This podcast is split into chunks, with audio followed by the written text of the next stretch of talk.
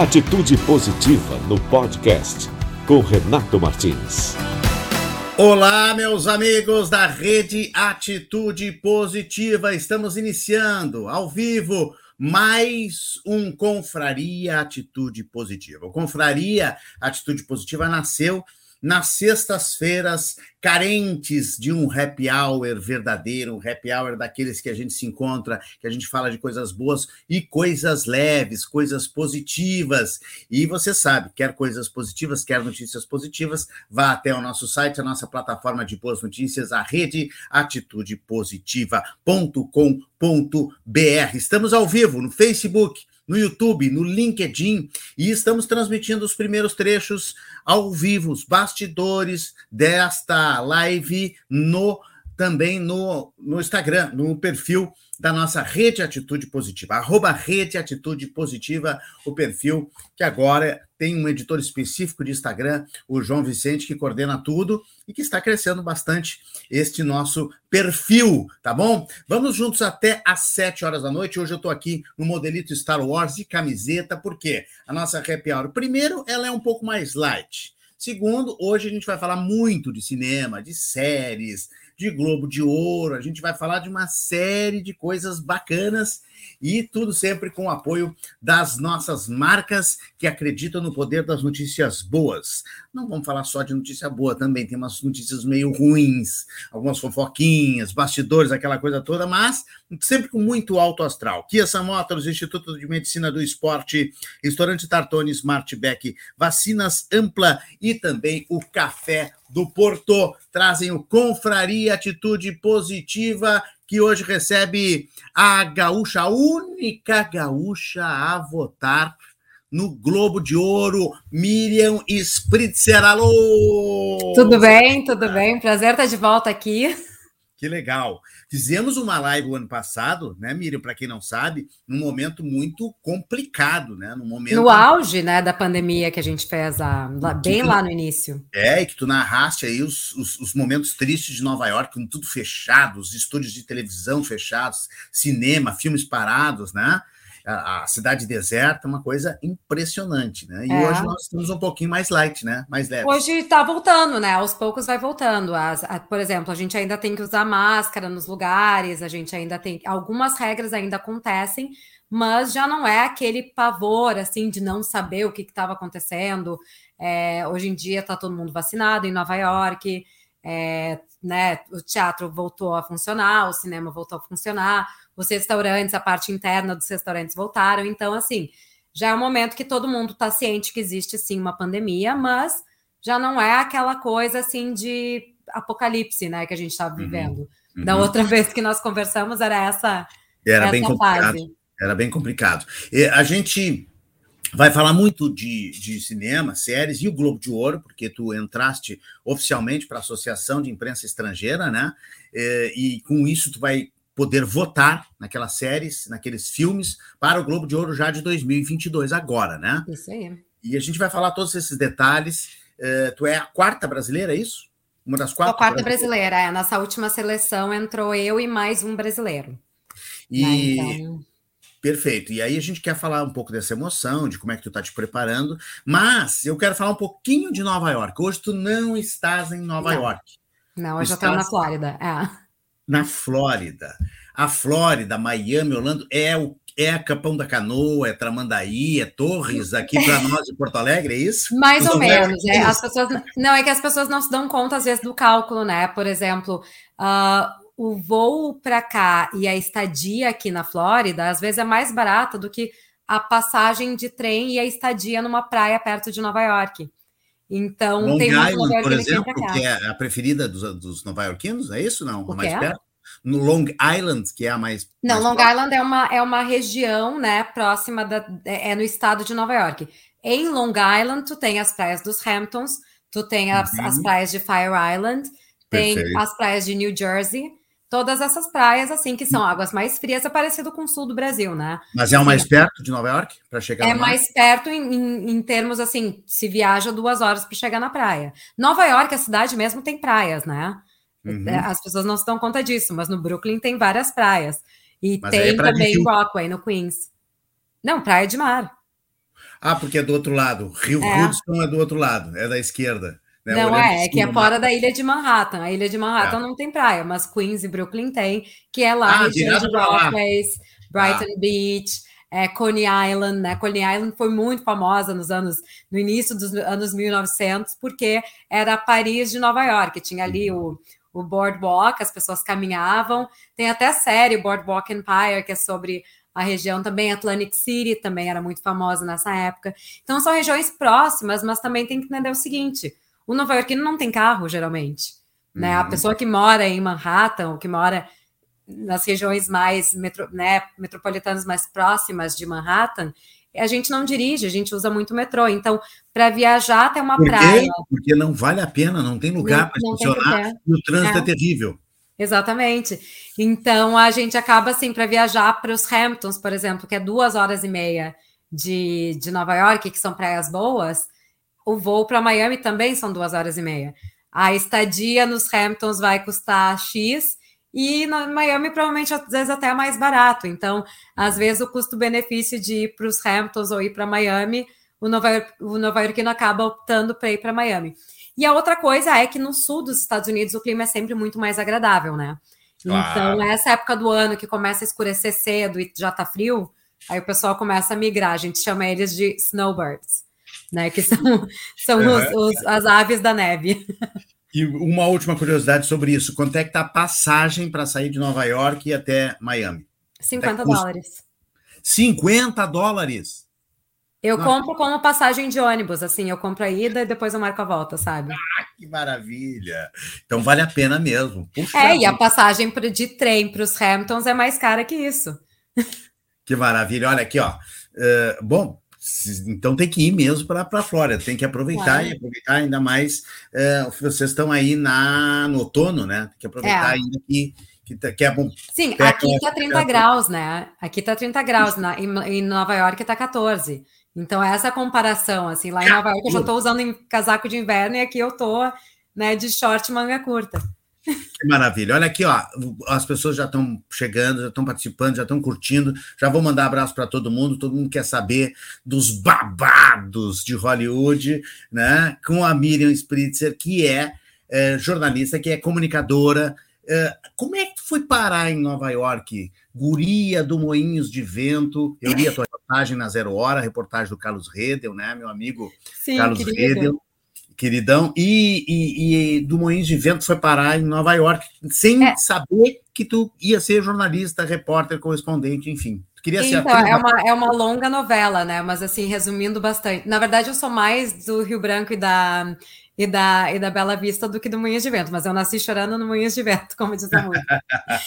e, enfim, eu fui para Nova York, na verdade, eu sou formada no Brasil em administração de empresas e eu trabalhava com coaching antes do coaching ser essa coisa de hoje em dia, assim, de tipo, qualquer um faz um curso final de semana e se, e se chama de coaching. É, a minha, o meu pai, ele foi um dos pioneiros em programação neurolinguística no Brasil e a gente tem uma escola disso aí no Brasil chamada Dolphin Tech, que antigamente era conhecida como Centro-Sul Brasileiro de PNL.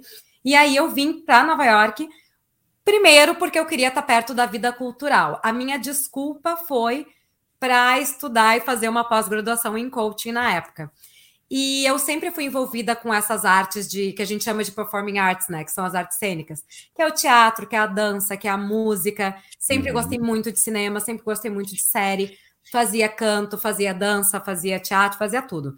Assim, fala a escola de, de artes cênicas do Brasil de Porto, de Porto Alegre, eu provavelmente já fiz. Uhum. E aí eu fui para Nova York, estudei, comecei assim com algumas coisas de participar de blogs tal, porque eu assistia tudo, aí eu escrevia uma crítica, aí eu comentava, isso foi antes do Instagram existir, né?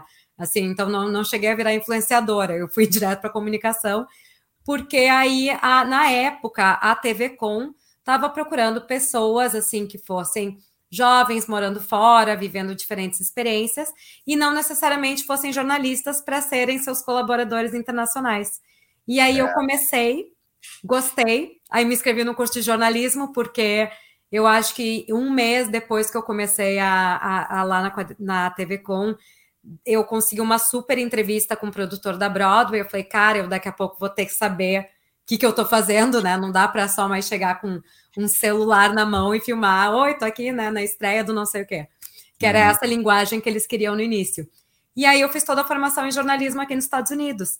E com isso, enquanto eu fazia a formação, eu continuava na TV Com, da TV Com eu fui passando para outros veículos, né?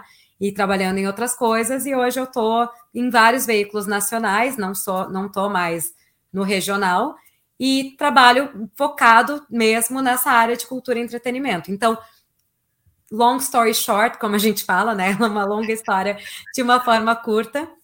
Essa foi como eu acabei em Nova York e trabalhando com comunicação. Bom, e, e tu sonhava ser atriz, né? Sim. Eu cogitava ser atriz. Eu achava que essa altura do campeonato eu já estaria recebendo um pois Globo é. de Ouro e não votando no Globo de Ouro. Já está né? ganhando o Globo de Ouro, não, não votando. Olha aí a, a, a, do Instagram da Miriam, né? Num dos cartões postais maravilhosos de Nova York, que é a ponte que vai ali para o Brooklyn. Ou Isso vai ou vem, né? Eu tô é... no Brooklyn nessa foto, eu tô em Dublin. Ah, é, é os tijolinhos do Brooklyn. Isso aí. E, e, é uma, eu acho que provavelmente a ponte mais visitada e mais caminhada, né? Por americanos. Ela, ela provavelmente é a ponte mais fotografada, né? Eu até tenho uma teoria que a gente deveria fazer uma votação de não deixar passar, uh, só deixar os turistas, sabe? Hum. Ah, assim, ser um lugar que todo mundo entende que ele é para visitar. Interessante. Aqui no Central Park, naquele né, redondo ali, né? É. Não sei se tem um nome, Square, alguma coisa. É, aí é o Engineers Gate, se eu não me engano, ou Founders Gate, uma coisa assim. E esse, na verdade, é uma das fontes mais filmadas também no, aí que está. No, em Nova York. Aqui, a filha de Mel Gibson foi raptada no preço de um resgate. É. A gente tem, a gente que é cinéfilo, que gosta de cinema, né, Miriam, tem algumas referências de Nova York muito bacanas, exatamente por causa porque esses lugares representam diversas cenas, né? Então são Sim. referências muito fortes. A, a, própria Pronte do Brooklyn, pelo amor de Deus, né? O, o, o, o lago é, da Jaqueline Onassis, né? No, no, no, Central Park. Sim. Né? O, o reservatório. Como é que é? Reservatório de água. Reservatório de água e a, a a, o lago, o, o, o, Dustin Hoffman, né? Ele no Maratona da Morte fazia o treinamento em volta daquele, daquele lago ali, daquelas grades tão famosas que tem Sim. ali. Né? Esse aqui é um, uma das novidades aí em Nova York, uma, uma das coisas mais recentes, né, Miriam? Esse é o Vessel, e o Vessel ele estava aberto a visitações e ele fechou uh, várias vezes, e agora ele realmente está fechado, não pode mais visitar dentro do Vessel, porque muita gente estava cometendo suicídio. Pois é, que loucura isso. Que loucura, né? né? Falasse, é... Eu acho que falasse isso na outra live. Uh, uh, ele ficou o quê? Convidativo? Porque é, eu acho que é porque é um espaço muito aberto. Ah. É fácil de pular. Eu não sei qual é o critério, assim. Mas eu então sei tá que é um lugar que já teve vários casos. Está fechado por causa disso, não está fechado é. por causa da pandemia nem nada. Não, chegou a fechar por causa da pandemia, mas Sim. ele está fechado por, por causa dessas questões, não, não pela pandemia. Que loucura. Esse aqui é mais novo ainda, tá no teu Instagram também. Esse é o ponto mais novo, que é o Little Island, que ele estava em construção nos últimos três anos. A gente está acompanhando essa, essa construção, que é um, é um parque Suspenso, submerso, né? né? Ele é fora da cidade, na verdade. Ele é uma ilha é que foi água. construída para ser um parque incrível. E tem umas quadras lá dentro, né? Tem, um, tem a, não tem, tem quadras, tem, tem quatro palcos, né? Ah, para ter, ter shows mesmo. Então, isso é muito legal. legal, porque em tempos de pandemia, né? Uma coisa que Nova York sofreu muito foi falta de espaço cultural, porque hum. os espaços culturais eram todos indoors. Então, eles claro. conseguiram criar esses ambientes para ter apresentações ao ar livre. Perfeito. E aqui a tradicional visão do, do, do trânsito. É, né? aí é no Madison Square Garden. Uhum. Amarelos, aí ali o Madison Square Garden. É isso? Sim, isso aí. Ali os táxis amarelos, né? Que aparece também muito nos filmes. E tu tivesse, obviamente, tu tá falando aí da, dessa, dessa crise da, do fechamento de tudo, né? É, tu tivesse uma alegria muito grande. Eu, eu, a gente recuperou aqui o teu post no primeiro tapete vermelho depois de um ano e meio. Sim. Um ano e meio quando voltaram aí as, os eventos presenciais, né? E aí tu tirou essa foto com 50 Cent. Exatamente, com 50 Cent. Foi uma história muito engraçada, porque eu cubro muitas coisas diferentes, né? E agora, por causa da pandemia, a gente estava fazendo tudo via Zoom. E essa série é uma série da Stars, que é um, um canal de streaming muito interessante, porque eles fazem. Eles são os responsáveis pela série Outlander, que pegou muito no Brasil. Eles, eles fazem séries e filmes, às vezes, super focados para nichos que os outros grandes estúdios não têm tanto acesso. E o 50 Cent, ele virou um grande produtor de séries e filmes, né? Que a gente ah, não sabe muito disso. Não sabia. E aí eu consegui, na época que, esse, que essa série estava sendo lançada, isso faz alguns meses, foi em setembro, acredito. Uh, ou, não, mentira, não foi setembro, foi maio. Eu entrevistei, uh, eu entrevistei todo o elenco via Zoom, e aí eles uhum. me chamaram para fazer o tapete vermelho, porque, enfim, né, já ia estar tá lá. E as únicas duas pessoas que eu não tinha conseguido entrevistar eram o 50 Cent e o outro ator que era, que era um dos personagens principais da série o Mekai, agora esqueci o sobrenome dele. Certo. E aí, o pobre do 50 Cent viu no tapete vermelho inteiro, desde o momento que ele chegou lá, que ele tinha que me dar uma entrevista porque eu era importante. Hum. E aí ele foi caminhando tapete vermelho e a assessoria dele assim: olha, tu tem que falar com aquela menina ali porque ela é importante. Chegou assim, ele olhou para minha cara, vem cá, tô ouvindo há uma hora que tu é importante, por que, que eu tenho que falar contigo? eu não sei, eu devo ser importante. Aí eu falei o veículo que eu estava cobrindo, ele não, realmente, tu é importante. que legal, que bacana. E, e, no teu Instagram tem um monte de momentos bacanas, né? Aqui tu com a, com a Scarlett Johansson, linda, maravilhosa. Ela é bonita assim, pessoalmente, Miriam? Ela é ainda mais bonita pessoalmente, chega a dar, assim, e a gente quer que ela seja antipática, né? Porque ela é tão bonita que alguma coisa de errado ela tem que ter, e ela é um amor de pessoa. Então, assim, chega a tá, dar raiva de tão legal que ela é, sabe? E o Bandeiras, Antônio Bandeiras. Bandeiras é um querido. Bandeiras, eu já entrevistei ele algumas vezes. Ele é Vocês sempre. falaram espanhol? Sempre espanhol. Com Olha... ele, com a Moldova, eu, se posso, falo espanhol. Que intimidade, hein? De Miriam Spritzer com Antônio Bandeiras. Ben Kingsley, tá lá no teu ben Instagram. Kingsley, isso foi num evento, isso foi, nós éramos convidados no mesmo evento grande, grande ator, ator de Gandhi e outros grandes clássicos. É. O Michael Douglas, o, o, o Ben Kingsley, ele está entrando um pouquinho naquela seara de pagar os consórcios, né? Acho que comprou muita Mercedes e tal, e aí ele tá, começa a fazer uns filmes meia boca, de ação, de adrenalina, já passou a época dos clássicos, né? Não, ele fez agora, ele fez recentemente aquele filme hum. que ele fazia o o nazista que foi pego na, na Argentina, que foi muito ah, bom. Sim, sim, sim, sim, sim. É. Ele fez também, ele interpretou o Otto Frank recentemente também, o pai da Anne Frank, no, uhum. no mais novo diário de Anne Frank. Ele tem, é que ah, tem umas bombinhas. Atores, hum? Tem umas bombinhas que ele fez. Não, sempre tem, mas todos os atores fazem. É que tem muito é. filme que às vezes assim eles estão fazendo porque quando tu recebe a proposta, tu não sabe qual é que vai ser o filme mesmo. Tu não tem uhum. acesso ao roteiro, tu não tem uhum. acesso à produção. Então, e às vezes assim, é um amigo que está produzindo e ele quer fazer parte. Então, assim, uhum. eu já hum. vi filmes excelentes, aliás, filmes terríveis com atores uhum. excelentes. Uhum. Eu já vi filme ruim da Meryl Streep, né? É, mas sim, sim, existe, claro, mas o Liam Neeson, o, o Nicolas Cage, uh, né? Uh, esses caras assim resolveram enveredar assim, só querer pagar as contas e ganhar dinheiro. Eles não estão nem aí para roteiro e tudo mais. Tem outros aí agora que eu não me lembro, mas o próprio Marco Wahlberg está indo muito para esse lado. Mas o Marco Wahlberg já faz mais tempo, assim, que ele faz, muito franchise. Faz, faz, mas é que eu acho que às vezes eles fazem contratos com o estúdio. Uhum. Então, a Alicia Silverstone, isso foi um caso super clássico. Quando a Alicia Silverstone fez as Patricinhas de Beverly Hills, todo mundo queria ela. E uhum. aí, o estúdio que fez as Patricinhas fechou um contrato com ela de X anos e fez um filme horrível que depois passou anos até quererem fazer qualquer coisa com ela. Então, assim, isso estragou a carreira dela de tal forma que até hoje a única coisa que a gente lembra dela no cinema é as Patricinhas de Beverly Hills. E é, ela é uma excelente atriz.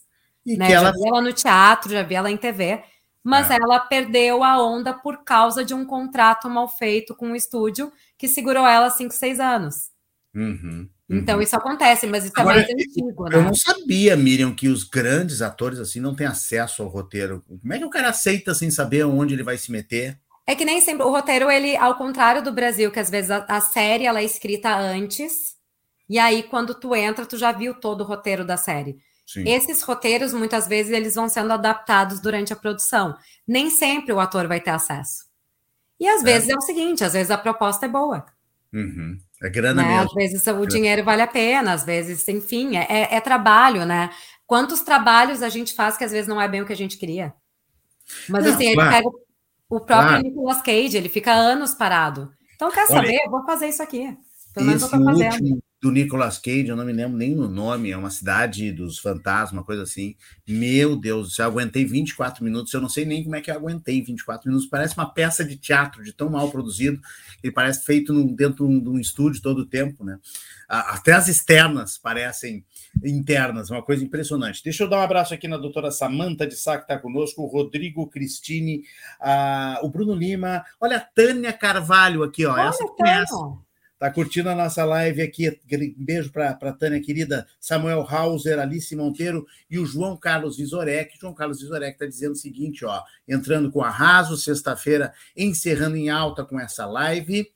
E dizendo o seguinte, ó, já fazendo uma pergunta que eu vou te fazer também. Por que, que a maioria dos jornalistas tinham como primeira opção as artes cênicas? Eu não tinha, tá? Mas a, a Miriam vai responder. Eu também queria e acabei não fazendo nem outra coisa e nem outra como atividade principal. Por que será? Existe uma coincidência, Miriam? Eu, eu acho que assim, ó, as pessoas, eu não sei, eu posso dizer da minha experiência. Eu nunca pensei que eu ia ser jornalista, que eu ia ser correspondente, que eu ia trabalhar com comunicação. Tanto eu- eu sou filha de médicos, né? Na minha família todo mundo é mais da área científica. Então, eu nem sabia que, por exemplo, publicidade e pro- propaganda era uma opção de carreira, ou até o jornalismo podia ser uma coisa que eu iria me interessar tanto, sabe? Ah, mas eu sabia que eu gostava de cinema, eu sabia que eu gostava de teatro, eu sabia que eu gostava de dança. Eu fiz balé desde os cinco anos de idade, eu amava me apresentar no final do ano.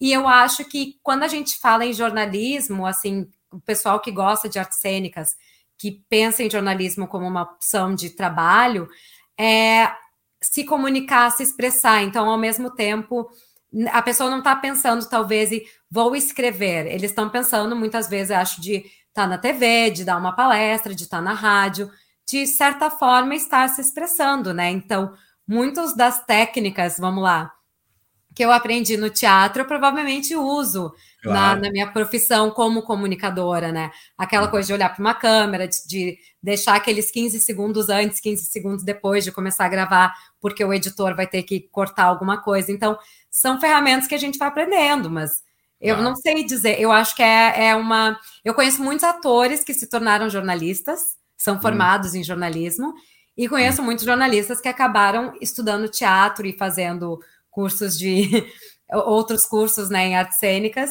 porque gostavam, porque era hobby. Mas eu acho que o jornalismo, a publicidade, ahn, qualquer coisa assim que envolve criatividade e relacionamento, tem muito a ver com artes cênicas, porque a- se tu dança, tu vai ser parte de um corpo de baile. É um trabalho em equipe, tem um coreógrafo, tem algo, tem um padedê, tu tem que saber como tu vai dançar com uma outra pessoa. Então, acho que tem tudo a ver com, com, com a área de comunicação que tem a ver com relacionamento e comunicação, né? Comunicação e arte muito perto uma da outra, né? É. E se encontram no tapete vermelho, se encontram nas festas, se encontram nos momentos. A diferença é o salário, né, Miriam? Se bem que não, né? Porque eu acho que assim, muito ator. É, é- é- é que nem Claro. a gente fala, né, do, da- do cinema. Esses dias eu estava tendo essa conversa. A realidade da indústria cinematográfica é o cinema independente, não é a grande produção.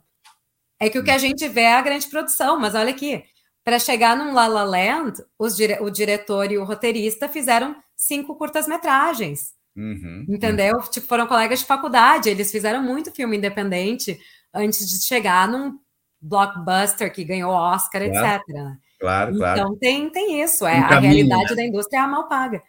É mais ou menos que nem o futebol, né? A gente acha que jogador, Mas todo é. jogador é milionário e tem milhares de jogadores aí que não tem dinheiro para passagem de ônibus para chegar no estádio para treinar. né? É. Como A gente no jornalismo, né? Nem todo mundo tem o salário do William O Bonner. jornalismo é o contrário, todo mundo acha que o jornalista é pobre. E tem aqueles que ganham milhões, porque são Claro. famosos e tal, não são, que é a minoria. Mas dá para chegar lá, sim. Miriam, deixa eu continuar mostrando aqui. A gente tinha mostrado aqui rapidamente o Michael Douglas. Michael Douglas, Opa. querido, eu, eu, eu sempre, ele sempre me dá entrevista quando eu peço. É, ele está numa série, eh, o Método Kominsky, né, que entrou em terceira temporada no Netflix, que eu acho absolutamente sensacional. Gosto muito É. do texto. O é um método Kominsky é para quem gosta de, de teatro, né? É para quem gosta de atuação. De atuação de teatro e de Woody Allen. Os diálogos me lembram muito é. aquele humor do Woody Allen. A terceira temporada começou sem o Alan Arkin, que é uma. Já estou dando um spoiler, e é uma tristeza. Não é spoiler porque saiu a notícia aí. E deixa eu ver quem mais aqui também. Olha, olha, olha a diferença de altura do Rodrigo Santoro para a Miriam Spritz. Ou tu é muito baixinha, Miriam, não te conheço pessoalmente, ou o Rodrigo Santoro é um gigante. É os dois, é os dois. Eu meço 1,58,5, tá? Tá. Geralmente eu tô de salto alto. Metros. Ele deve ter uns 5 metros de altura. Meu Deus Mas eu, eu tô sempre de salto alto. E o que, é. que aconteceu eu quando eu faço essas coberturas, né? Porque eu sou muito baixinha. Uhum. Nesse dia, eu tava num tapete vermelho no Lincoln Center entrevistando Wagner Moura uhum. e o Edgar Ramírez, uhum. que é o ator que fez o Gianni Versace no Assassination of Gianni Versace. Certo. E eles estavam fazendo um filme que estava estreando ali. Entrevistei os dois, e aí eu tinha 15 minutos para sair do Lincoln Center, que é na 67 com Amsterdã, e chegar no Javits Center, que estava acontecendo a Comic Con, e eu tinha uma entrevista marcada com o Rodrigo Santoro. E eu tive que literalmente correr. Então eu joguei o sapato de salto na bolsa, fui de tênis. E aí quando eu cheguei lá, eu já estava tão enlouquecida, tão atrasada, que eu ah, nem vou trocar o sapato. Deixa, sabe? E aí eu fiz, cheguei lá atrasada, quase achei que eu ia perder a entrevista, porque era com vários atores de uma série que se chama Reprisal, do que o, não passa no Brasil, é da Hulu, que uhum. o Rodrigo Santoro faz parte do elenco. Uhum. E eu uhum. me inscrevi para cobrir porque eu sabia que ele ia estar no elenco, né? Uhum. E aí eu cheguei, e na hora que eu cheguei, já meio atrasada, a, a assessora que estava lá, que é uma querida, me olhou e falou: Bom, tudo bem, quem é que tu precisa? Qual é a tua prioridade? Eu falei assim: Eu preciso do Rodrigo. E aí, se conseguir a outra atriz, que é a principal. Eu te consigo a principal agora e não te preocupa. O Rodrigo, tu vai ter bastante tempo com ele. E aí, eles me mandaram a atriz principal, entrevistei ali, ficou super de boa, ficamos papeando uns 15 minutos, que é uma entrevista longa, né? 15 minutos, quando tu tem nesses dias de imprensa, é muito tempo. Uhum. Mas como ela já tinha terminado ali as, as, as outras entrevistas, ela estava tranquila. E aí me passaram o Rodrigo. E aí eu cheguei e falei para o Rodrigo: pô, Rodrigo, eu vim aqui só para te entrevistar. E aí ele me responde: Mas Baguri, tu é de Porto Alegre? e aí foi. Aí a nossa entrevista foi mega informal, assim, mas foi. É muito bom, né, quando a gente encontra outros brasileiros. Eu tinha acabado nesse mesmo dia de falar também com, com, com Wagner Moura, então é, foi tipo o dia dos brasileiros, não? E o nosso sotaque aqui do Rio Grande do Sul é muito forte, né? As pessoas. É, e eu tenho muito sotaque também. Em Porto Alegre, mais ainda, né? É. Porto Alegre tem um sotaque mais forte ainda. né? E o Rodrigo Santoro, então, captou aí na hora. Não, aí que... passou a entrevista inteira me, me, me, me imitando. O que, que aconteceu? Tu tem um monte de história, estou tentando passar por várias aqui. O que, que aconteceu com, ela, com o Jared Leto, que tu fez esta cara para é. ele e tal, que também ficou famosa essa, essa foto aí? Essa, essa, essa foi uma foto que, que ficou meio viral, assim, volta e meia alguém me pede para republicar e, uh, não, porque esse dia ele estava estreando o filme A Day in the Life of America, que era um filme que ele estava dirigindo no uhum. Tribeca Film Festival, né? Era a primeira vez que acho que ele estava tendo um filme no Tribeca Film Festival daquele porte como diretor. E aí a gente foi lá, tipo, tapete vermelho, a gente nunca sabe muito bem o que, que vai conseguir. E até eu já faço isso há muito tempo, então eu estou bem colocada na que eu chamo de, entre aspas, hierarquia do tapete vermelho, né? Eu uhum. era ali uhum. dos primeiros veículos. E ele foi, chegou tarde, e só deu entrevista para um veículo de comunicação. Então eu tava meio, né, de cara, assim, meio Indignado. brava. Que ele tinha dado, tipo, ele passou ali do lado, meio que respondeu uma meia dúzia de perguntas e foi embora. Uhum. Mas aí, quando ele passou por mim, ele fez essa cara de tipo, né? É, ele fez, na verdade, uma cara que meio pedindo desculpa para todo mundo, né? Tipo, tu me entende, né? Eu não posso dar entrevista para todo mundo. Mais ou menos isso. Mais ou menos, é, mais ou menos isso. Só que não era só eu olhando brava para ele, era para todo mundo. Só que quem tirou a foto na hora, parece que ele tá me dando uma, uma olhada, que até não, eu não vi, porque acho que eu tava brava com ele, então não notei. Podia hum. ter dado, não sei. E eu tava olhando, respondendo assim, pé da cara. Que assim como que ele chegou tarde, não vai dar entrevista para ninguém, sendo que ele era a única pessoa que daria entrevista naquele tapete, né? Hum. Então, mas eu consegui algumas perguntas dele e tal, deu tudo certo. E a, e a foto valeu pela, pela manhã que a gente passou lá. que quantas histórias né, de tapete vermelho, dessas entrevistas, eu imagino que tu deve ter passado. Quem foi o, o, o mais chato para entrevistar, hein, Miriam? Mais estrela, que saiu, tu saíste decepcionada, de repente, aí tu te lembra de alguém? É, é, difícil, é que assim, ó, eu já tô nessa área há muito tempo, né? Eu trabalho com isso há 11 anos. Então, tu já sabe que o cara é uma ala. Não, e tem gente que tu já sabe que às vezes a pessoa não tá afim de dar entrevista. O Adam Driver é um, por exemplo, que não faz entrevista de tapete vermelho. Meu ele Deus. vai participar de uma coletiva, ele vai participar de uma entrevista longa, assim, talvez uma hora com ele, ele vai te dar entrevista, mas ele não vai fazer essas entrevistas de dois minutos, três minutos, dez minutos. Ele não, não faz, ele já acerta isso no contrato dele, então tu já sabe, não dá para insistir. Mas é não teve tipo ninguém que foi marcado que tu foi lá e tal, tinha um setzinho, duas cadeirinhas para sentar e tal, e foi uma decepção depois que aconteceu. Eu, eu já passei, eu acho assim, ó, também uh, eu já passei por, por situação que a gente chama isso junket, né, ou entrevista exclusiva. Isso, isso. Na maioria das vezes a pessoa tá cansada já, dependendo do horário. Se tu é dos primeiros a entrevistar, ótimo. Pega Se tu é dos últimos, a pessoa já tá cansada. Então depende muito do meu trabalho. O meu trabalho é trazer perguntas que aquela pessoa não respondeu uhum. e fazer no mínimo que a pessoa se sinta à vontade de me responder. Então eu sempre levo para o meu, assim, se eu tivesse aqui respondendo 40 mil perguntas, né, durante um dia para um monte de repórter e gente que nem vem com pesquisa, que nem, tipo, acontece, uhum. né? Uhum. Tem vezes que eu não assisto filme e eu tô cobrindo um filme. Sim, então sim. eu já aviso, olha, eu não assisti, então tu me perdoa se eu fizer qualquer pergunta que não tem nada a ver com o que a história é. E aí, uhum. eu acho que depende muito da habilidade. Eu me dou bem com pessoas, eu gosto de pessoas, então eu, eu olho para aquele ator e penso, isso é um ser humano, né? Uhum. Uhum. Assim como eu espero que eles também olhem e pensem, isso aqui é uma ser humana, ela, ela é uma profissional, eu preciso ajudar ela. Nós estamos ali todos para se ajudar. Mas e o contrário?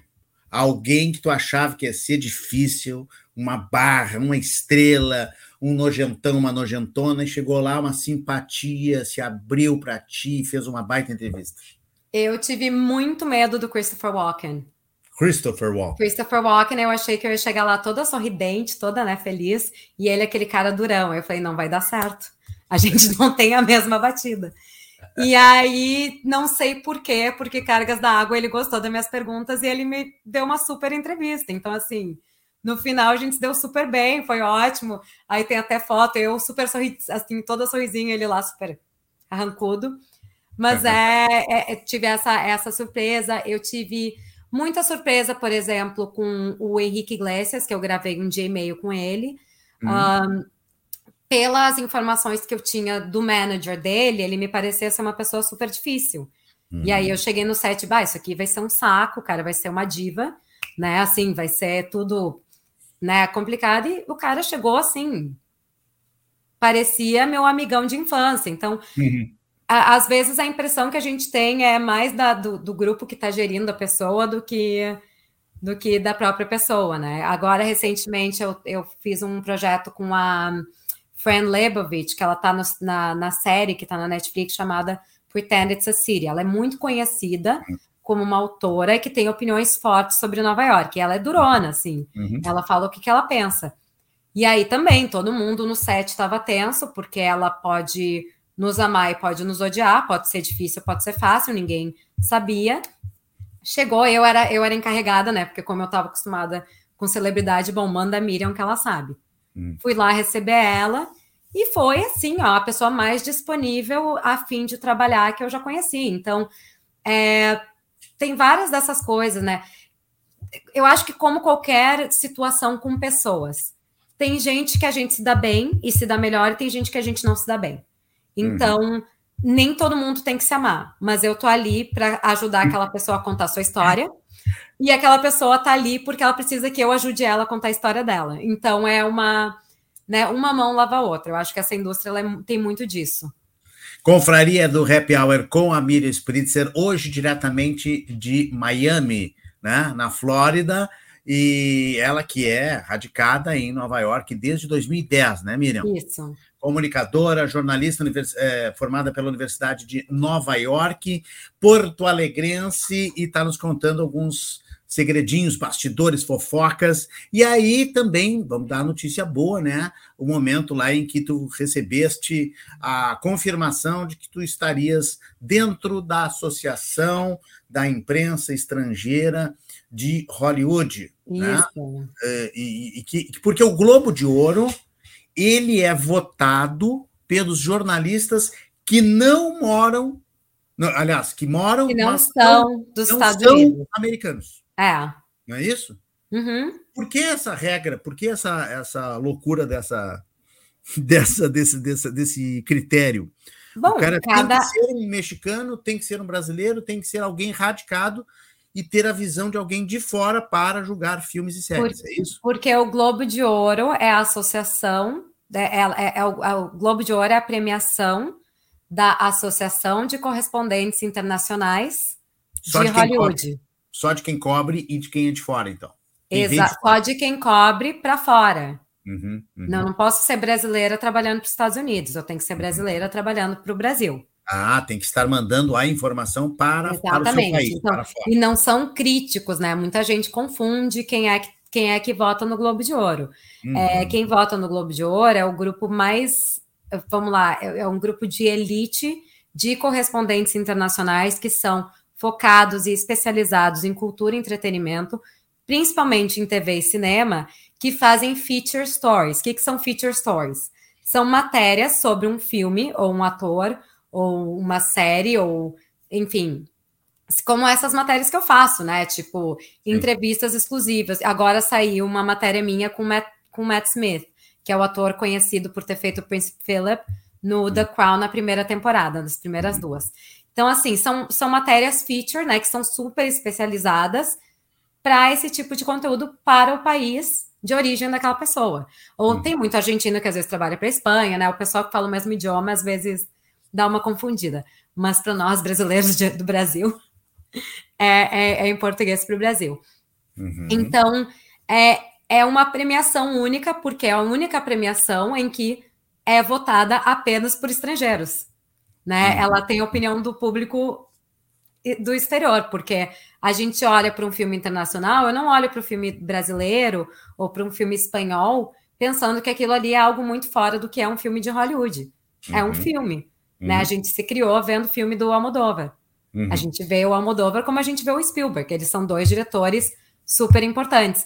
Já o uhum. americano, ele não tem muita essa, essa sensibilidade de se dar conta que ah, na Suécia estão fazendo filme muito bom. Na Dinamarca, Dinamarca é um super polo de cinema. Tipo, uhum. o melhor filme que eu vi esse ano era do Japão, né? Então, uhum. assim, a gente, por ser esse ponto de vista um pouco mais internacional, é, o cinema asiático, quem está ali vendo o cinema asiático, o cinema coreano, japonês, chinês, enfim, eles já olham aquilo como faz parte da cultura deles, né? Como a gente já olha para o filme latino, para o filme argentino, para o filme mexicano, e já entende um pouco mais de como é que funciona essa produção. Então, é, eu acho que é uma premiação que ela é muito interessante, porque tem esse ponto claro. de vista super diverso. Né? Claro. Existe uma associação específica, um prêmio específico de uma associação americana, é o Critics' Choice, não? Seria esse? Tem Critics' Choice, que é a dos críticos, né? São pessoas que uhum. trabalham, que fazem críticas, que escrevem um número X de críticas para são... veículos de comunicação. É assim, não é, ah, eu tenho um blog de crítica e vou entrar no Critics' Choice. Não. Sim, deve ser é, também rigoroso, né?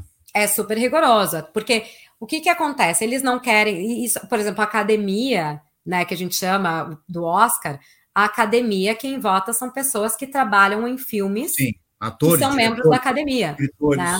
roteiristas. O SAG Awards é de, é de, atores do Screen Actors Guild, que é o sindicato uhum. de atores de tela, uhum. né? De, que são de cinema e de TV. Uhum. Uh, então, são é, é, assim que funciona. Cada premiação tem os seus votantes. Perfeito. Né? Tipo, a, o People Choice Awards é o único que é as pessoas que votam, né? Que são o público. Que é mais popular. É. Tá, e qual é o qual é o, a situação do momento do Globo de Ouro? Porque o Globo de Ouro de 2022 ele chegou a estar tá suspenso, né? Por, por causa dessas críticas. Ele não está suspenso, ele vai acontecer, ah, ele só não vai ser televisionado. É. Mas não é... voltaram atrás? Eu tenho uma notícia aqui que teriam voltado atrás. Eu Ó. não sei, pode ser, de repente, eu vou ter uma reunião com ele semana que vem, eu vou saber mais, mas até a última notícia eles estavam renegociando algumas coisas. Então, vamos, vamos voltar à história, Conta né? Que eu acho que é isso que é importante. O Globo de Ouro de 2020, o Ricky Gervais foi o apresentador e ele fez algumas acusações bastante complicadas, porque ele falou que os membros do Globo de Ouro eram todos velhos e não trabalhavam com entretenimento, que o pessoal aceitava suborno e que, enfim, várias coisas que não era verdade. Só que aí existiu um, uma situação da indústria que gerou um problema, porque todos os estúdios sempre mandam presentes para quem vota, tanto da academia, tanto do Globo de Ouro, tanto do Critics' Choice. Mandava assim, a caneca, a camiseta. Eu nunca recebo porque eu sou correspondente internacional. Mas assim, no Brasil, quem quem trabalha com cinema, quem trabalha com TV, volta e meia recebe lá recebidos, a camiseta do Duna, sei lá. Uhum, uhum, uhum. Né? Então, o que, que acontece? Aí acusaram que o Globo de Ouro estava recebendo mais que os outros. Isso não era verdade. Acusaram que o Globo de Ouro não tinha diversidade.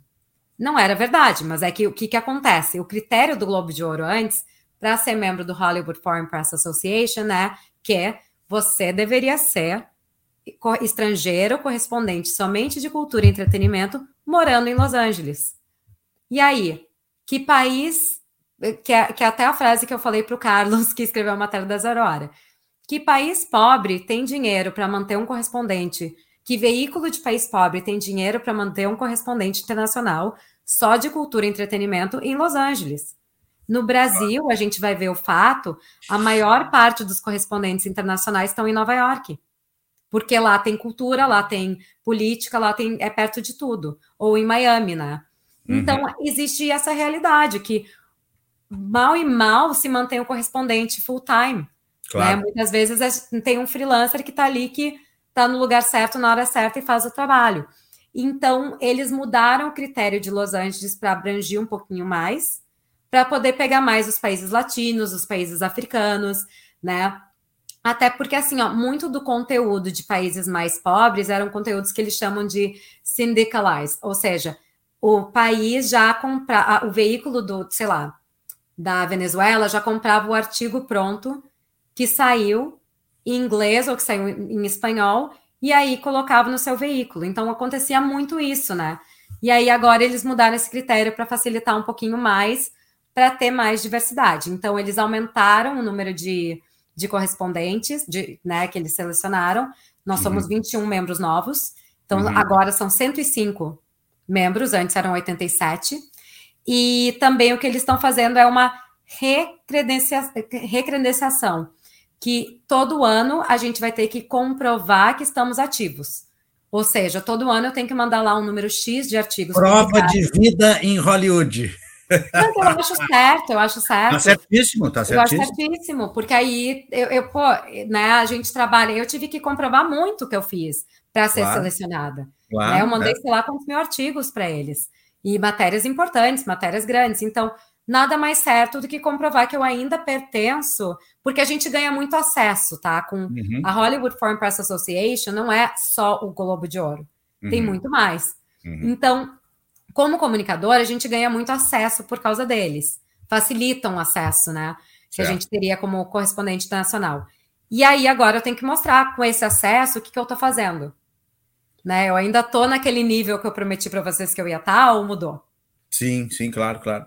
É, daqui a pouco a pessoa se afasta por um tempo, para de fazer, é. para de trabalhar e está lá, continua com acesso liberado. Fica cinco né? anos votando no Globo de Ouro, porque está Votando né? no Globo de Ouro. Que é uma coisa que se falou também na academia, né? Há um tempo Mas atrás. Mas isso acontece em todos, todos. Eu, estão bem parados e estão lá votando. Eu né? acho, eu acho, eu já falei isso muito assim nas entrevistas que eu tenho dado. Eu acho que o Globo de Ouro levou um golpe que todos deveriam ter levado.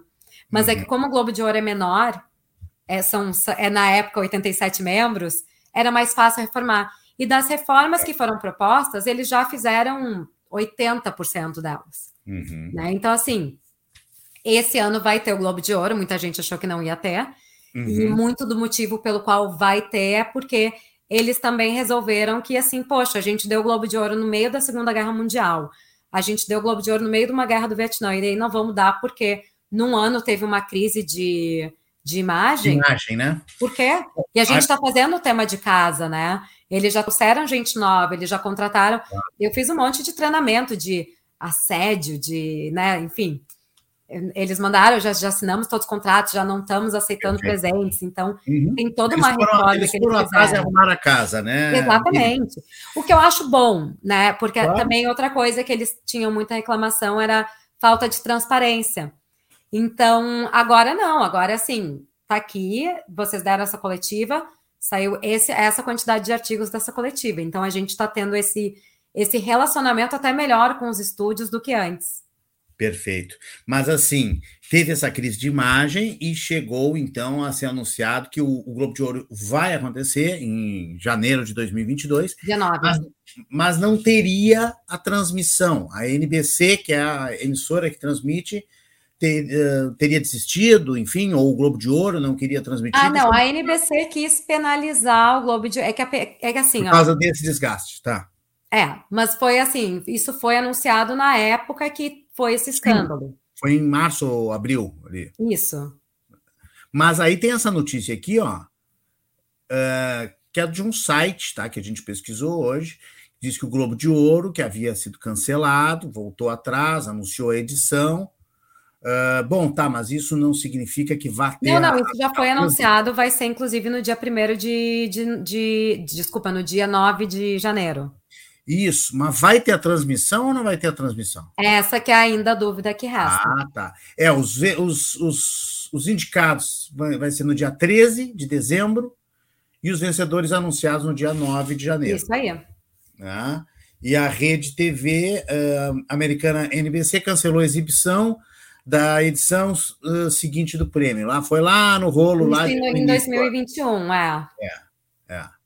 Então resta ainda saber se vai ter transição. Tomara que tenha para a gente poder ver aqui, né? Puxa vida, é tão bacana a gente poder ver essas coisas. É, eles Mesmo... estão cuidando para isso, né? Mas o importante, o mais importante é que a premiação aconteça, porque eu acho que claro. seria muito ruim para a organização. Isso assim, eu falo como nem como membro, eu falo como, como pessoa da indústria.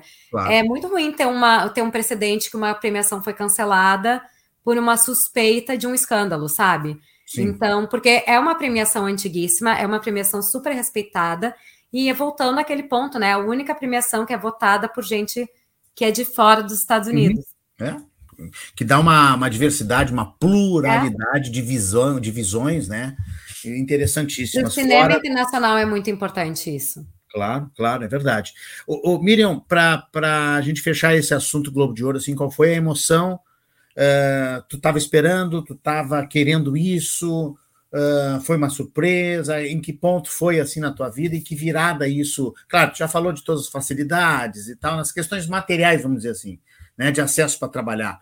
Mas para ti, assim, como jornalista, como comunicadora, que diferença isso faz? Olha, faz muita diferença, porque é, quando eu assisti o Globo de Ouro, eu ouvia o pessoal agradecer, ai, obrigada, Hollywood Foreign Press Association. Aí eu ia lá pesquisar Hollywood Foreign Press. Eu, putz, não posso ser, não posso me inscrever porque eu tô em Nova York, né? E é aquela coisa que quando eu comecei a trabalhar como comunicadora, eu nunca pensei que eu ia entrevistar as pessoas que eu entrevistei. Aí a gente vai entrevistando, aí a gente vai ganhando espaço. E eu acho que a coisa de trabalhar fora do, do Brasil e não ter contato, às vezes, com uma sala de redação, com, com uma direção ali cara a cara, com aquela troca, a gente nunca sabe muito bem se eu tô aqui porque eu sou boa, ou eu tô aqui porque eu tô no lugar certo ou na hora certa. E eu acho que para mim foi um super voto de. Uh, foi uma super credibilidade, né? Foi uma coisa que eu conquistei sozinha. Eu apliquei com o meu portfólio, eu apliquei, eu queria muito, mas eu, eu tive 24 horas para fazer a minha application, né, a minha inscrição, e to teve toda uma seleção que foram pessoas que nem eram da associação, então, foi uma empresa terceira que fez a seleção. Sim. Não tinha nenhum contato, não tinha ninguém que podia pedir favor, não tinha. Por que, que essas coisas são sempre em cima da hora, hein? Eu achava que era coisa de brasileiro desorganizado, mas em qualquer Não, é que a informação chegou em mim tarde, eu nunca nem olhei mais. horas para entregar tudo. Não, é que isso aconteceu comigo, eu não sei se aconteceu com os outros, mas eu acho que foi tipo. Que e eu me inscrevi, foi, eu, eu, achei assim, vou me inscrever por descargo de consciência. Claro, claro. Né, claro. Para dizer que eu fiz porque eu tentei. Eu sempre sou assim, eu prefiro me arrepender de ter tentado do que, claro. do que não ter tentado. E na... os, os, documentos certinho, bonitinho, deu certo. Eu, né? por sorte, eu sou muito organizada, né? E eu, por, até por ser estrangeira e volta e meia, ter que renovar visto e não sei o quê, uhum. eu tenho sempre tudo muito organizado. Então, as minhas publicações, porque eu tô aqui com visto de jornalista, então eu tenho que, toda vez que eu vou lá renovar no consulado, tá aqui, ó, tudo que eu fiz. Aí eu vou lá com uma pilha, assim, de publicação. Então, eu já tinha essas coisas separadas, tal. Então, eu, eu realmente selecionei os melhores trabalhos que por sorte eu tinha muitos para selecionar, e tinha cartas de recomendação, consegui que a minha editora na oficial estava online na hora no WhatsApp, eu falei, te mando agora a carta, ela foi super rápida também, já assinou tal, então assim, eu consegui mandar os comprovante de pagamento, né, tudo assim que eles queriam comprovar que eram pessoas que estavam legais, registradas, né, tem que ter todo um, todo um critério, e assim, eu tô lá e Ana Maria Baiana, que é quem eu aprendi a criticar filme, escreveu uhum. o livro, eu brinco, né? Ela escreveu o livro que a gente lê para aprender a criticar filme, Exatamente. também faz parte. Então, assim, é, é muito legal tu ver que tu, eu sou bem mais nova, né? Então, assim, eu tá nesse, nesse grupo de pessoas que eu considero top, que eu admiro, que eu leio e que eu vou atrás. E aí agora eu estou no grupo deles, então eu tenho noção que eu não estou no nível deles. Eu, eu sei que me deram uma oportunidade e que agora eu tenho que trabalhar muito para chegar lá. Mas assim, só de eles terem me dado essa oportunidade já me já fala, olha, alguma coisa certa eu estou fazendo. Claro, sensacional. Tu está no mesmo grupo, isso é, isso é muito bom. A mensalidade é uma mensalidade ou uma, uma anuidade que vai ter que pagar? É, eu não sei direito como é que funciona. Eu acho que é uma anuidade, é a primeira inscrição. Vai chegar o carnê, vai chegar o boleto, hein? Não, é uma anuidade e depois cada ano tu renova, mas é, é primeiro um grande custo e depois é mais normal, mas né? Não é nenhum absurdo. Toda, toda, entidade associativa tem isso, né? É. Para jornalista, para advogado, para médico, para todo, todo pra mundo, tudo. né? Para atores, né? Tu tem, é. tem que, se tu queres pertencer a uma entidade de classe. Vou te dizer o seguinte, é mais barato que a minha academia. que maravilha, que maravilha. Ô, ô, ô, Miriam, vamos falar antes de a gente terminar aqui. Eu quero falar do caso Alec Baldwin claro. aqui para ver quais são as novidades, né? Desse triste acontecimento no set de filmagem do Alec Baldwin. E, mas eu queria te perguntar assim, o que que tu está vendo no momento e se tu já está vendo com olhos de jurada do Globo de Ouro, porque eu sei Exato. que é uma maratona tem um monte de coisa para ver, séries, sé... o filme é duas horas, tu vê o filme pronto. Série não, é oito capítulos, é dez capítulos, é doze capítulos. Olha, é, eu, eu tô, é, é, muito engraçado, porque eu tô fazendo algo que eu me preparei muito para fazer a vida inteira, sabe? Então, assim, a minha sorte é que eu já assistia muito as uhum, coisas claro, antes. Claro. E eu, eu participo de festival de cinema, eu participo de um monte de coisas, né? Então, assim, os filmes que agora estão sendo lançados eu assistia lá no na época dos festivais. Então, muita coisa eu já vi, que, que isso me ajuda muito. Né? Uhum. As séries, realmente, as séries é mais puxado, porque o filme é uma, um filme longo é três horas. A série não, a série é ali, né? Dez horas, pelo menos, que a gente tem que assistir. Uhum. Mas eu tô fazendo, eu acho assim, é o primeiro Globo de Ouro que eu tô participando, eu não tô. Não, não, não acho que é o momento de eu começar a não vou assistir essa aqui inteira. Não, eu quero fazer como tem que ser feito. E tudo bem que eu não vou dormir, tudo bem que eu não vou comer, tudo bem que eu talvez não tenha vida social. Mas eu acho que o meu papel como jurada é dar chance a esses produtos, porque as pessoas não se dão conta, é demora tanto para fazer um filme, demora tanto para fazer uma série, que uhum. o mínimo é essa pessoa que está avaliando assistir, entendeu? Assim, eu acho que no, 105 votos, né? São os que têm. Então, o meu um voto faz diferença. Claro, claro. Não é uma academia que é dois mil votos, e aí, ah, se eu votar errado, não tem problema.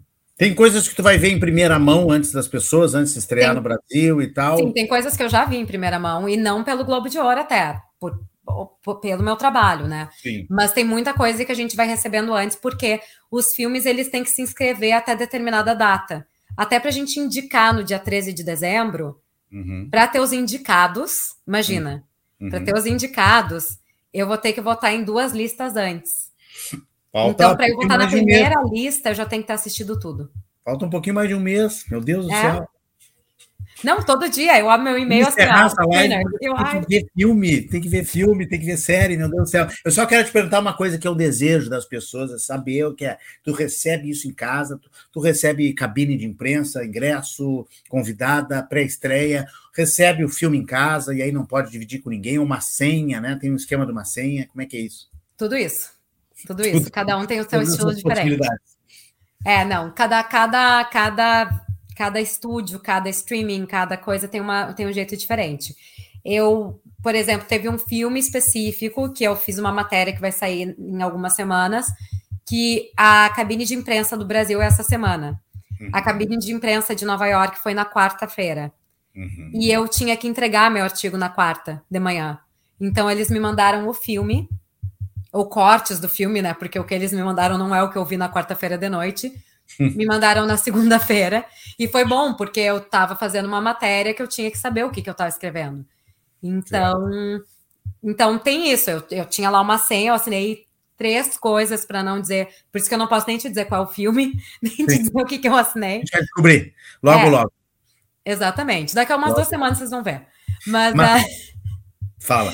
Mas enfim, então é muito isso, sabe? A gente vai recebendo as coisas conforme elas vão e os teus amigos não enchem o teu saco pedindo cópia de filme, senha, alguma coisa? Ai, me empresta a senha para a gente mas, ver alguma coisa e tal. Mas é que isso eles já enchiam o saco antes, né? Não é só agora. É que agora Sim. eles sabem que eu recebo mais.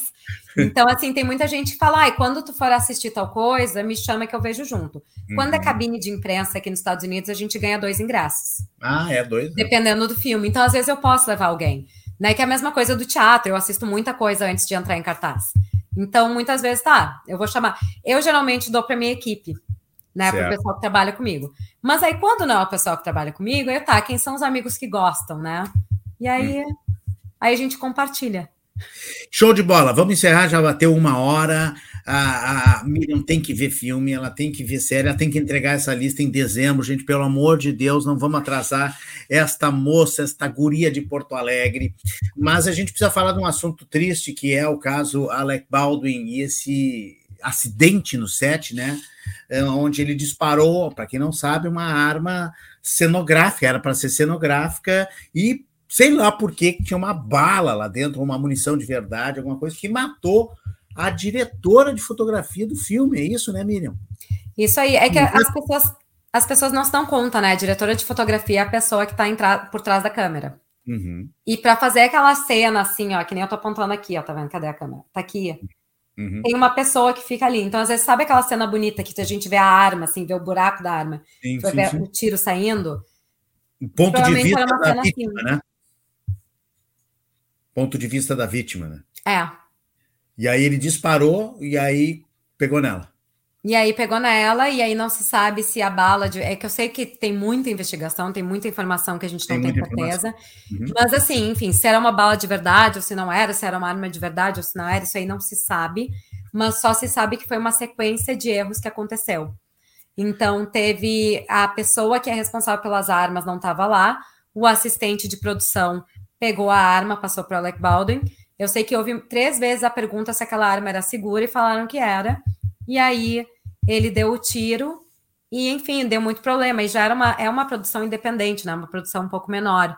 Então, Ruston, tinha... Faroeste, né? Tá aí a moça que morreu, a diretora de fotografia.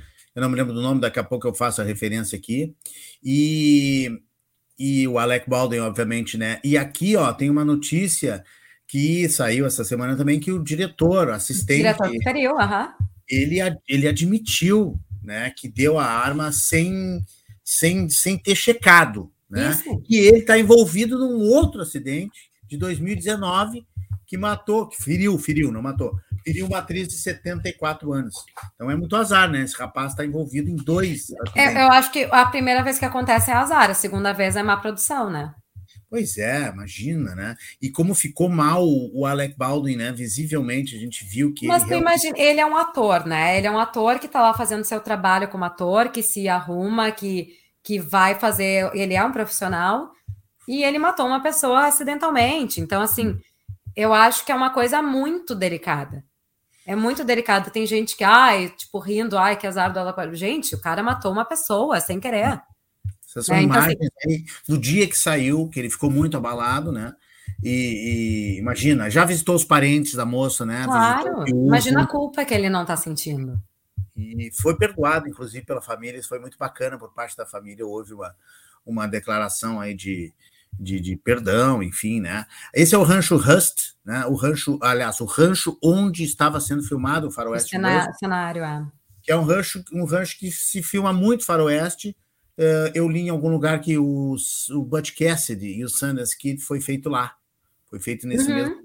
É um rancho cenográfico, na verdade, né? Sim, deve ser, deve ser em Sundance, onde, onde eles fazem o festival de, de Isso, cinema um também. Festival independente criado pelo, pelo Robert Hafford. Robert Hafford, é. E aqui está o, o, o, Joel Souza, que pegou um tiro também, foi, foi ferido, mas já saiu do hospital, está bem. É, foi uma tragédia muito grande, né? que é o diretor do filme, que é o Joel Sim. Souza, que estava dirigindo o filme. O Alec Baldwin parece que está na Inglaterra, deu um tempo, né? Saiu, foi com a família, porque os paparazzi estavam muito em cima. As pessoas... É, e coitado, ele, ele agora vai ter que lidar com isso da forma que ele vai ter para lidar, né? Porque não tem. Não, não tem muito que eu, eu acho, eu, eu até falei assim esses dias para uns amigos, ninguém quer estar tá na pele do Alec Baldwin hoje, porque ele é um cara que cometeu um crime que ele não é culpado e não tinha nem motivo. Imagina. Por um motivo, se pensar, um motivo besta, que é fazer um filme, interpretar. Não, ele não tem motivo, porque ele mataria alguém, né? Então, assim, ele estava ali matando a parceira dele, a pessoa que está ali para ele ficar bem na câmera. Então. É, não, não é, é Inglaterra, eu dei a informação errada, que é Nova Inglaterra, é New England. New England, é o estado, é. Dos Estados Unidos. Dentro dos Estados Unidos. Ele tá com uma aparência bem. Mas é a aparência do filme, né? Ele, ele tava com é, tá, filme. Barba branca por causa do filme, tá? É. E aí ele foi com a família, tá evitando exposição, falando o mínimo possível, orientado por advogados, certamente. Não, e, eu acho que ele tá certo, agora não é momento de falar, até porque as pessoas vão explorar essa matéria do o jeito que der, e não é o momento, né? Não é, não é o momento, é, é aquela coisa assim, é uma coisa super sensacionalista, ele cá entre nós não tem nada que ver com o que aconteceu. O trabalho dele era simplesmente estar em cena. Os erros que aconteceram aconteceram apesar dele. Uhum. E na, se eu diria assim, eu acho que ele é mais inocente do que o cara que passou a arma para mão dele, entendeu? Porque o é. ator ele, ele fica, ele se arruma e ele entra em cena só na hora de gravar. Uhum. Todo o resto é equipe. Então, claro, assim, tem 10 pessoas que deveriam ter tocado naquela arma antes, uhum. até chegar no Alec Baldwin. É, é. é ruim porque pesa sobre a família Baldwin, que já teve uma série de problemas, né? Problema de alcoolismo, de agressão, tem um monte de história, é uma coisa triste. Mas o Alec Baldwin já invadiu uma entrevista tua. Já, já. Tu estava entrevistando o Greg Bello e aí chega o Alec Baldwin todo No filme Crown Vic, que também era dirigido pelo, pelo Joel Souza. Também é, o Joel é, Souza. Produzido pelo Alec Baldwin. É, o Alec Baldwin quis que, puxar um papo com vocês, o que, que aconteceu ali? Toda, ele toda veio, eu é, estava entrevistando o Greg Bello, que era o produtor, e aí o Alec Baldwin se meteu no meio da entrevista para falar com o Greg Bello, e eu acho que ele queria ser entrevistado também, e não, e não tinha sido chamado ainda né? Eu acho que era uma das únicas equipes que estava lá. Enfim, aí ele veio, uh, né? Interrompeu tal, aí eu perguntei, tá bom, então, né? Quer dar uma entrevista? Claro, e ele foi super legal. Eu assisti ele algumas vezes no teatro, então consegui perguntar algumas coisas do teatro também. Foi, foi bem legal. Muito bom. Miriam Spritzer, eu quero te agradecer muito aí mais uma vez pelo, pelo tempo que tu deste para gente, pela atenção, no claro, meio da maratona, porque tu tá que é uma estrela de cinema sendo entrevistada, sendo requisitada, né? Imagina, o Rio Grande do Sul adora quando, quando tem primazia, alguma coisa, né? Os gaúchos adoram a única gaúcha a votar no Globo de Ouro, imagina. Então, isso é um nós... título, né? Isso é um é. título. Será um gaúcho de alguma coisa é muito bom. É, claro. Não, eu acho legal. Eu gosto, eu gosto muito de. de, de é um fazer... bairrismo positivo. Hã? É um bairrismo nosso positivo. É, mas sabe o que eu acho? É muito engraçado, porque eu saí em vários veículos internacionais e nacionais por causa disso. Uhum. Quando saiu na zero hora, saiu em alguma coisa local, gente, todo mundo mandou mensagem, parecia que eu tinha ganhado o Globo de Ouro. E aí, uh, isso eu acho muito bom, porque é uma coisa nossa. E assim, eu sou de Porto Alegre, eu, cresci, claro. eu vivi em Porto Alegre até meus 25 anos, né? Com intervalos aqui e ali. Sim, então sim. É, é, é, muito legal ver que eu gosto de ter vínculo com a minha casa, eu gosto de ter vínculo com a minha cidade, com o meu é. estado. Né? É a gente é gaúcho. Miriam, obrigado, tá? Um beijão para ti. Tudo de bom. Bom fim de semana. Pega uma praia aí em, em, Miami, tá? E, e, qualquer coisa, estamos sempre aqui na Também. rede Positiva. Valeu. Muito obrigada. Bom, tchau, tchau. Férias, tudo de bom. Parabéns aí pela escolha, tá? Obrigada, obrigada. Valeu. Esse papo maravilhoso vai ficar aí no LinkedIn, vai ficar no Facebook, vai ficar no Instagram, vai ficar também lá no YouTube, o nosso canal de YouTube que você tem que se inscrever se você não está inscrito ainda, você tem que se inscrever, porque é, olha aqui, ó, é um, é um manancial de conteúdos positivos. Tem mais de 300 vídeos, são mais de 70 lives na pandemia sobre diversos assuntos: saúde, educação, segurança, cultura, arte, comportamento, agronegócio, tem um monte de coisa. A gente está com a campanha A Sociedade e o Pós-Covid com lives terças e quintas. Nós estamos há três anos no ar, lá só tem notícia boa e você segue todas as nossas redes sociais lá. Vamos lembrar que as marcas que seguem nos apoiando sempre aqui na rede Atitude Positiva. Olha aí o Instagram das Vacinas Ampla, consultório Dr. James Piccoli, pediatra de Porto Alegre, junto com a sua clínica de imunização, que fica no bairro Menino Deus, na rua Silveiro,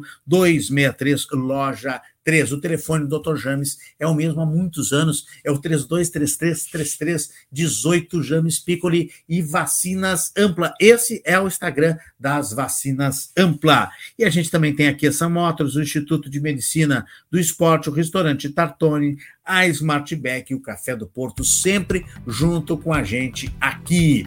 Você pode ser o nosso parceiro, você pode também colocar sua marca aqui na rede Atitude Positiva e ligar e colar a sua imagem, a imagem das notícias boas, das coisas positivas. Você pode ser o nosso parceiro, basta mandar um contato para a gente aqui pelo e-mail ou pelo WhatsApp. Vou deixar o WhatsApp 9933252121 para você mandar para a gente. Pode tratar de lives também, que a gente está à sua disposição. A RM Comunicação que operacionaliza todas as lives. Estamos também no Spotify com todos os podcasts. Os áudios das nossas lives também vão para o Spotify. Os vídeos lá no Facebook. E você segue as nossas redes sociais. Ah, e também tem o Instagram da Rede Atitude Positiva. Coordenação de produção sempre da Fernanda Vargas. A gente agradece a audiência. Muito obrigado a todos e até a próxima. Tchau, tchau. Atitude Positiva, porque tem muitas histórias boas para contar.